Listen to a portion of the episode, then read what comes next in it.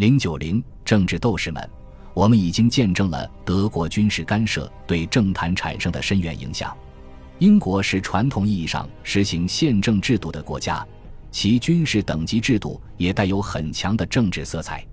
英国军事等级制度体现为保守党的政治宣传，饱含同情的新闻报道以及阿斯奎斯采取的军事政策。为了证实先前弹劾他的同僚是错的，十分重视对军队的控制，阿斯奎斯以壳牌公司丑闻事件为导火索。强烈谴责国内政客造成的军事失败。阿斯奎斯对1915年第一次世界大战英国的达达尼尔海峡惨败负有重要责任。海军上将费舍尔因达达尼尔海峡军事进攻计划而辞职。1915年底，国内政客威逼阿斯奎斯政府强制征兵，并采用西部战线的策略。劳合乔治与大部分政治同僚意见不同。他坚持认为应该实行征兵制，他一直以来质疑英国军方的决策。索姆河战役后，最终失去了耐心。劳合乔治当首相的首要目的就是阻止英国帝国总参谋长罗伯逊和法国指挥官道格拉斯黑格爵士对无用的防线部署军队。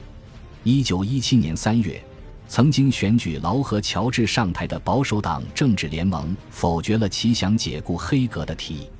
劳合乔治不得不接受黑格的佛兰德斯防线，这最终导致了帕斯尚尔战役。一九一八年二月，罗伯逊由于最高军事委员会的身份遭到撤职，而黑格则侥幸留到一战结束。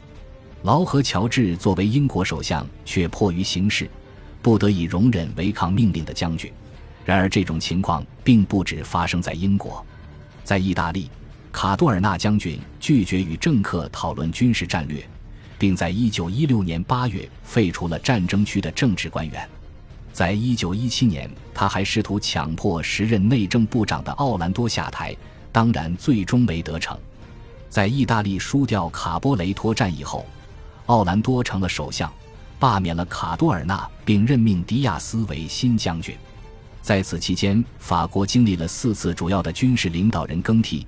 约瑟夫·霞飞将军领导了1914年和1915年法国的大规模进攻，尽管当时的百里安政府强制他用相同的精力保卫凡尔登，他还是在1917年主张再次发动进攻，并因而被免职。随后，百里安政府被罗伯特·尼维尔上将所控制，但在1917年他所发动的春季会战使法军士气大伤。上将亨利·菲利普·贝当重新集结了军队，但由于人心涣散、战略失误，很快就在1918年3月被斐迪南·福煦所取代。福煦人协约国军队总司令期间，指挥英、法、美、比军队挫败德国的五次进攻，捍卫了自己的声誉。像英国的上将一样，法国上将展现出了非凡的能力，夺取政治领导人的权利。操控社会媒体和舆论，形成自己的议会体系，并在人民怀疑的目光中捍卫了自己军事洞察力的权威性。